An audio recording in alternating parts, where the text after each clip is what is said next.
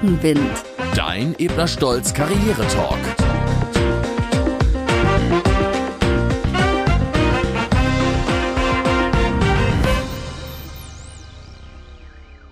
Liebe Hörerinnen und Hörer, herzlich willkommen zu einer neuen Folge des Ebner Stolz Podcasts Rückenwind. Hier bekommt ihr wie immer wertvolle Tipps und Hilfestellungen für die eigene Karriere. Das letzte Mal habe ich mit Florian Seitzer, Chartered Financial Analyst von Ebner Stolz, wir sprachen drüber, über das interne Netzwerken gesprochen. Und heute schauen wir uns an, wie wir richtig kommunizieren und Kontakte nachhaltig pflegen können. Hallo, Herr Seitzer. Hallo, Frau Burmeister, ich freue mich wieder hier zu sein. Ja, in der letzten Folge gab es schon einige Tipps und Tricks rund um das Thema Netzwerken. Hören wir einfach noch mal kurz rein. Man muss natürlich auch nahbar wirken. Ja, das heißt, wenn ich äh, ein gutes Netzwerk aufbauen möchte, muss ich auch anderen Menschen die Gelegenheit geben, auf mich zuzukommen. Das heißt, nicht nur ich aktiv, sondern auch passiv. Und passiv ergeben sich auch oftmals die Gelegenheiten, wenn man sich eben zur richtigen Zeit richtig verhält.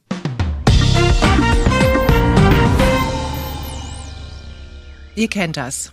Auf Freundschaften muss man pflegen. Und genau so ist es auch mit beruflichen Kontakten.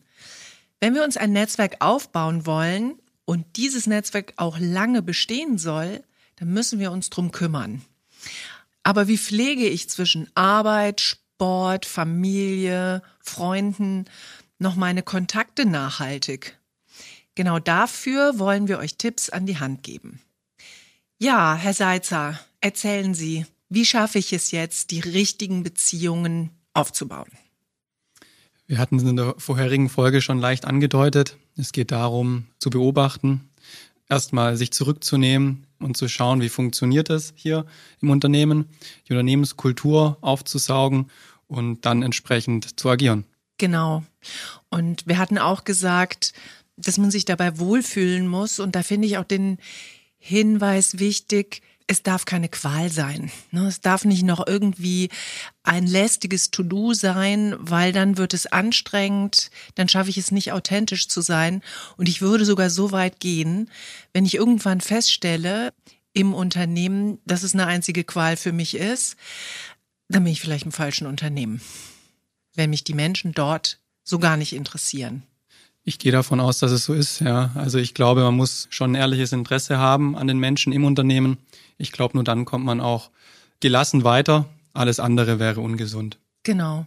Und wenn ich die dann habe und gefunden habe und natürlich ständig weiter aufbaue, wie kriege ich es dann hin, dass die auch nachhaltig funktionieren? Also gerade für unsere Berufseinsteiger und Berufseinsteigerinnen, ich fange direkt am besten an, also nach der von Ihnen beschriebenen Beobachtungszeit. Und dann möchte ich ja ein Netzwerk aufbauen, wo ich auch noch nach zehn Jahren immer wieder darauf zurückkommen kann. So ist es in meinem Berufsleben jedenfalls jetzt schon nach 30 Jahren, dass ich immer noch in Kontakt stehe mit Menschen aus den ersten fünf Jahren meines Berufslebens. Was haben Sie da für Tipps, wie man diese Nachhaltigkeit erzeugen kann? Mit so einem Netzwerk sollte man regelmäßig im Austausch stehen. Das heißt, Gelegenheiten nutzen, Anlässe, die man identifiziert, dann auch mit den Netzwerkpartnern wieder ins Gespräch zu kommen. Zum Beispiel, wenn ich über einen interessanten Zeitungsartikel stoße mhm. und ich weiß, okay, ein Kontakt hat da gerade ein Thema, dann leite ich diesen Zeitungsartikel natürlich weiter, um einfach so im Austausch zu bleiben. Und ich glaube, das zeigt dann auch diesen Netzwerkpartner, dass man wirklich ein ehrliches Interesse hat. Mhm. Also es ist eben nicht nur eine Geburtstags-E-Mail standardisiert, sondern man hat sich wirklich in dem Moment an diesen Kontakt gedacht und das wird dann auch regelmäßig wertgeschätzt. Mhm. Ja, das finde ich gut. Und da komme ich tatsächlich aber auch nochmal auf den Geburtstag zurück. Da hatten wir beim letzten Mal drüber gesprochen. Wenn Geburtstag, dann sollte es eben nicht einfach über LinkedIn einfach nur die Vorlage an alle zack rausgeschickt sein, sondern ich mache gute Erfahrungen damit, dann mir auch die Mühe zu geben, wirklich persönlich zu schreiben. Genauso sehe ich das bei Weihnachtsgrüßen. Ich bin sehr abgeschreckt von irgendwelchen wackelnden Nikoläusen, die per E-Mail ein Riesenverteiler verschickt werden. Viel, viel nachhaltiger ist es, man erzielt einen sogenannten Mind-Effekt, wenn man sich dann wirklich die Mühe macht und sich hinsetzt und eine persönliche Weihnachtskarte schreibt, in der man auch auf die Person eingeht und das, was man ihr fürs nächste Jahr wünscht. Solche Weihnachtskarten würde ich regelmäßig auch gerne bekommen. Ich kenne auch die anderen, die standardisierten. Ein weiterer Tipp kann vielleicht sein, bei nachhaltigen Beziehungen zuverlässig mit diesen Netzwerkpartnern umzugehen, ja. also auch Termine einzuhalten, sich zu bedanken bei diesen Netzwerkpartnern, wenn ein Netzwerkpartner geholfen hat, dass man das auch den Netzwerkpartner wissen lässt. Das freut mhm. regelmäßig und die Hilfsbereitschaft ist dann einfach beim nächsten Mal deutlich höher. Genau. Es hat dann wirklich so einen Bindungseffekt. Toll. Das hat jetzt auch wirklich was gebracht. Ne? Mhm. Und äh, Sie, Frau Burmeister, haben Sie noch Tipps für die Hörer? Ja, ich würde da gerne nochmal zurückkommen auf Ihr Thema ehrliches Interesse, ne? weil diese Erfahrung habe ich jetzt auch gemacht. Ich bin seit einigen Jahren Rotarierin. Für junge Menschen gibt's Rotarakt. Und ich beobachte, dass eben genau die dort interessante Verbindungen herstellen, die mit einem ehrlichen Interesse an dem Thema dazukommen, also in dem Fall helfen oder sich eben mit unterschiedlichen Disziplinen über spannende Themen austauschen. Wenn ich einfach nur Ja sage, klar mache ich mit, ist ja ein interessantes Netzwerk, dann baue ich auch keine echten Beziehungen auf und dann ist es auch kein wirkungsvolles, nachhaltiges Netzwerk. Bezogen aufs Unternehmen heißt das eben, nicht einfach überall dabei sein, weil es toll ist zu netzwerken, sondern auch mit dem entsprechenden Commitment, damit ich auch Zusagen einhalten kann. Ja, und dann ist natürlich die Frage, wie kommuniziere ich denn richtig? Also, wie ist denn eine gute Art zu kommunizieren, damit so ein Beziehungsaufbau sich festigt? so ein Gespräch sollte immer interessant sein. Ich glaube, es gibt nichts Schlimmeres, als ähm, Gesprächspartner einfach nur voll zu texten und er kommt gar nicht zu Wort. Das heißt, man sollte den Gesprächspartner in den Mittelpunkt stellen, ihm auch die Gelegenheit geben, etwas von sich preiszugeben Zudem ist natürlich Sprachstil, Gestiken was Wichtiges, um auch zu signalisieren, was du gerade erzählst, macht Spaß. Ich höre dir gerne zu. Mhm. Und es gibt natürlich sehr viele Themen, die so ein Gespräch interessant machen können. Für mich immer ein sehr wichtiges Thema ist Sport, emotionalisiert sofort. Mhm. Jeder hat irgendwie Gefühle, die er damit verbindet.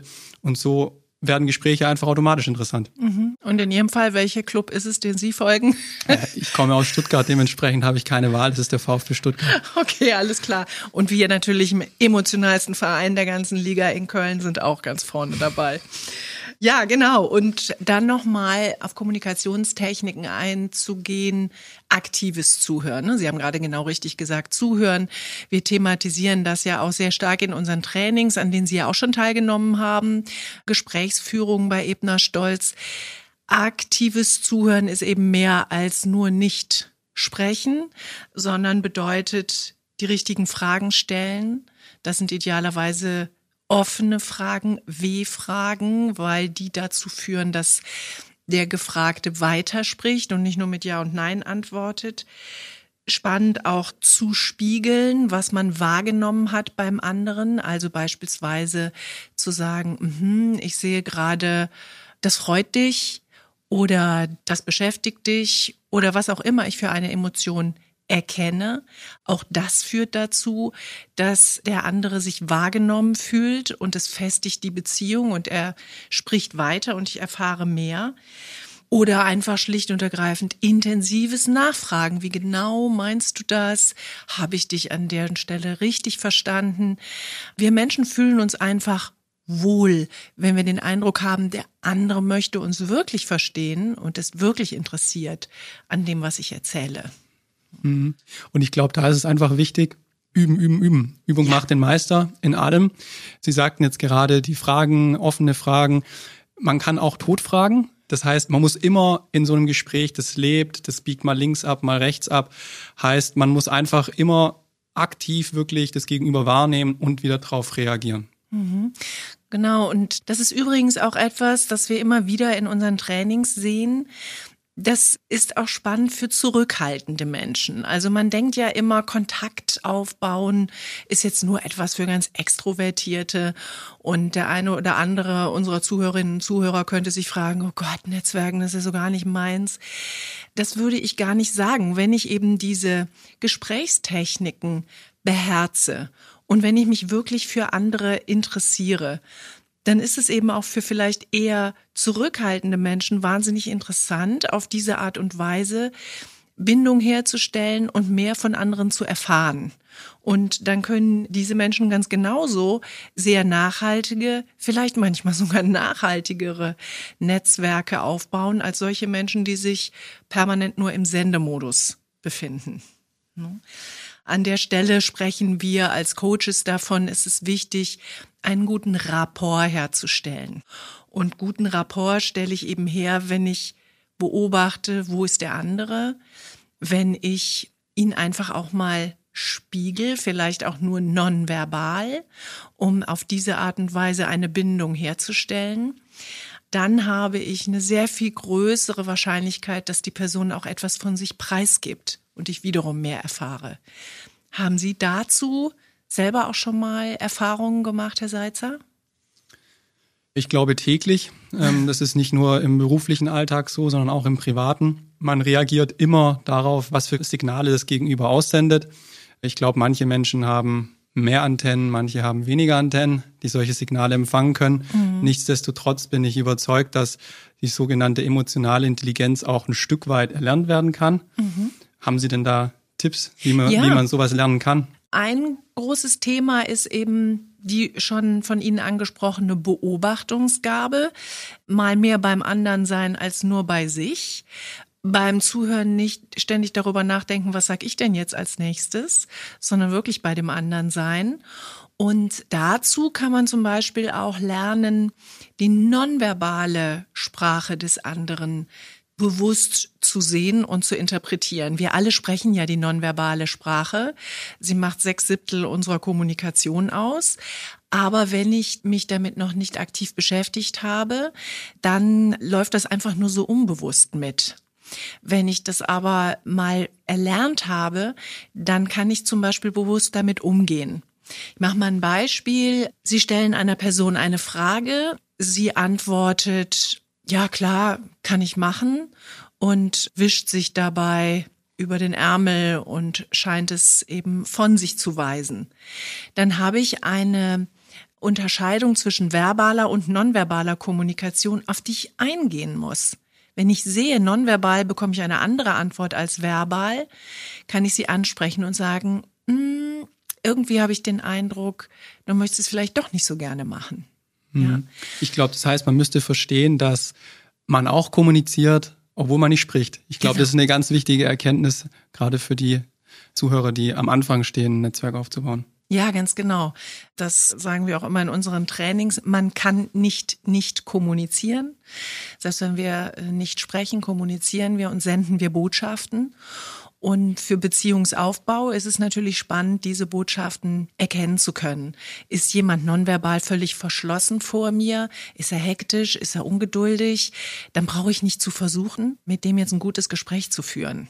Ja, dann werde ich natürlich keine nachhaltige Beziehung aufbauen.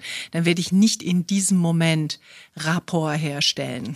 Hm? Das heißt, vielleicht ist es auch entscheidend, wann man versucht, die Beziehung aufzubauen. Also das richtige Absolut. Timing zu finden. Man kann ja Kollegen auch wirklich in ungünstigen Momenten erwischen, stressiges Projekt, Abgabefristen oder ähnliches, dann ist es vielleicht auch einfach. Und wenn man dann diese Signale deuten kann, merkt man, vielleicht ist es jetzt genau nicht der richtige Zeitpunkt, eine genau. Beziehung aufzubauen, sondern ich komme vielleicht morgen nochmal. Genau, und die Zeit habe ich ja auch, da kommt es ja jetzt beim Thema Netzwerken nicht darauf an, ob ich das heute oder morgen mache.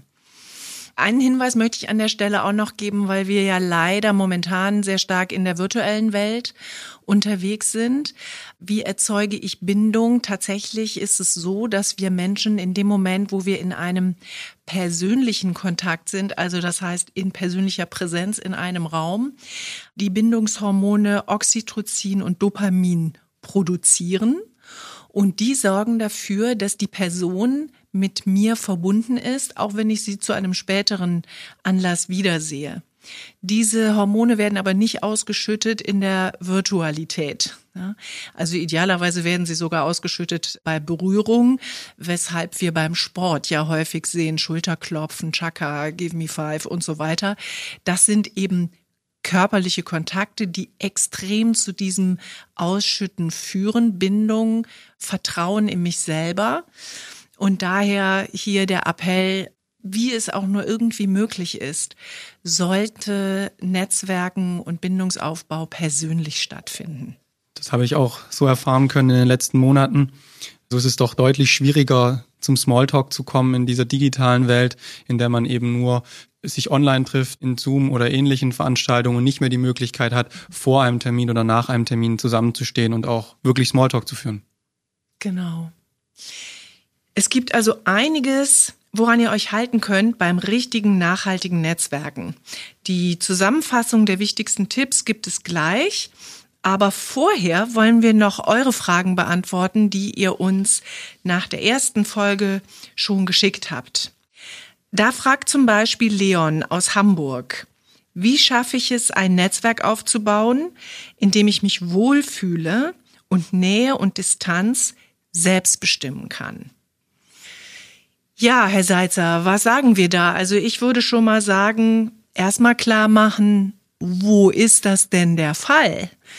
Was muss denn da sein, damit du dich wohlfühlst und auch den Eindruck hast, Nein zu sagen, deinen Abstand zu wählen? Das wäre ja schon mal die erste Frage, die du beantworten musst.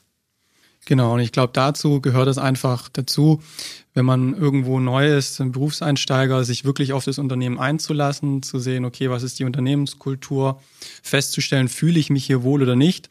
Ich glaube, das ist eine ganz wichtige Entscheidung am Anfang einer beruflichen Laufbahn. Denn nur wenn ich mich wohlfühle und mit einer Gelassenheit herangehen kann, werde ich auch in diesem Unternehmen wirklich ein Netzwerk aufbauen können. Genau. Und je klarer und authentischer man dann bei sich selbst ist, umso einfacher fällt es einem auch, so ein bisschen den Takt zu bestimmen an Nähe und Distanz, der einem wichtig ist und das natürlich auch bei den anderen Netzwerkteilnehmern zu respektieren. Als nächstes, Charlotte aus Friedrichshafen möchte gerne wissen, wie schaffe ich es, ein interessanter Gesprächspartner zu sein? Ja, ich glaube, dass man ein sehr interessanter Gesprächspartner ist, wenn man einfach weltoffen ist, sich über unterschiedliche Themen unterhalten kann. Das heißt, man sollte kein Fachidiot sein, sondern eine breite Allgemeinbildung mitbringen, denn so findet man automatisch interessante Gespräche. Aber so etwas entwickelt sich ja auch im Laufe des Berufslebens und da hilft es eben einfach offen zu sein. Sie, Herr Seitzer, haben auch schon in Ihrem Lebenslauf, obwohl Sie auch noch nicht reich an Jahren sind, ganz viele spannende Sachen erfahren und waren offen, waren international unterwegs, haben sich mit unterschiedlichen Themen beschäftigt. Und ja, das würde ich gerne Hörerinnen und Hörern mit auf den Weg geben. Macht das auch, weil über mehr Themen ihr sprechen könnt, umso leichter könnt ihr natürlich auch andocken und auch dem Gesprächspartner die Chance geben, an meinen Themen anzudocken. Herr Seitzer, mit wem würden Sie denn gerne mal ein interessantes Gespräch führen? Da gibt es so einige Persönlichkeiten ähm, aus Politik und Wirtschaft, mit denen ich doch gerne mal sprechen würde, einfach auch um zu erfahren, was denn so hinter der Tür passiert. Ja, genau. Und Sie, Frau Burmeister? Ja, also ich stelle immer wieder fest, dass ich es spannend finde, mit Menschen zu sprechen, die eine Leidenschaft für ein Thema haben und die dann so darüber berichten, dass man ihre Begeisterung auch spürt. Ich hatte neulich eine Unterhaltung mit einem Grundlagenforscher der Physik und dass das interessant sein kann, für mich hätte ich nicht gedacht, aber so spannend, wie der berichtet hat, ja. Und wenn man dann offen ist, dann führt man auch da sehr interessante Gespräche. Das heißt wirklich, jede Gelegenheit nutzen. So ist das. Ja, Netzwerken wirkt auf den ersten Blick leicht, gerade heute mit den vielen Möglichkeiten, aber es gibt, wie wir hier gehört haben, ja nun doch einiges zu beachten. Herr Seitzer, ganz lieben Dank, dass Sie uns Einblicke zu diesem Thema gegeben haben und für das interessante Gespräch. Vielen Dank, Frau Burmeister. Mir hat es sehr viel Spaß gemacht. Ich hoffe, die Zuhörer können viel mitnehmen. Da bin ich mir sicher, Herr Seitzer. Und deshalb bekommt ihr jetzt hier auch nochmal die allerwichtigsten Tipps und Tricks aus diesen Folgen zusammengefasst. Wir geben Rückenwind. Und das nimmst du mit. Hast du schon einmal ein Gespräch geführt, wo du anschließend gedacht hast, wow, was für eine unglaublich bereichernde Unterhaltung? Meistens sind Gespräche interessant, wenn dein Gegenüber viel weiß oder sich mit vielen Dingen auskennt. Oder wenn jemand wirklich viel Leidenschaft für ein Thema zeigt. Für deine eigenen Gespräche solltest du das immer im Hinterkopf behalten. Nicht nur sehr extrovertierte Persönlichkeiten können gut netzwerken. Auch Menschen, die etwas zurückhaltender sind, erweisen sich oft als gute Netzwerkerinnen und Netzwerker. Die Basis eines guten Kontakts besteht aus aktivem Zuhören und einer wertschätzenden, offenen Haltung dem Gesprächspartner oder der Gesprächspartnerin gegenüber. Dein persönliches Engagement. Versuche dich nur bei den Projekten zu engagieren, die dich wirklich interessieren. Zuverlässigkeit innerhalb eines Netzwerks ist enorm wichtig. Bist du bei zu vielen Dingen dabei, könnte es passieren, dass du nicht allen gerecht wirst. Timing ist alles. Achte darauf, dass dein Gesprächspartner oder deine Gesprächspartnerin offen für eine Kommunikation ist. Wirkt dein Gegenüber auf dich gestresst oder genervt, versuch es lieber ein anderes Mal.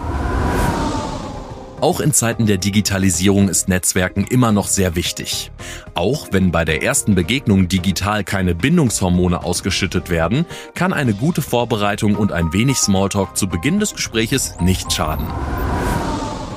Aufmerksam sein und sich bedanken wird heutzutage oft unterschätzt. Erhältst du Hilfe aus deinem Netzwerk, solltest du nicht vergessen, dich angemessen zurückzumelden und zu bedanken. Zum einen freut sich jeder darüber, zum anderen steigt so die Hilfsbereitschaft, solltest du noch einmal auf deinen Kontakt zurückgreifen wollen. Solltet ihr Anregungen, Feedback oder Fragen haben, dann wie immer gerne eure E-Mail an rückenwind.ebnerstolz.de. Und natürlich könnt ihr, wenn ihr keine Folge mehr verpassen wollt, uns auch sehr gerne abonnieren. Schaut einfach auf der Ebner Stolz Website vorbei. Ich freue mich schon auf die nächste Folge und hoffe, ihr seid wieder mit dabei. Bis dahin, macht's gut und tschüss. Rückenwind. Dein Ebner Stolz Karriere Talk.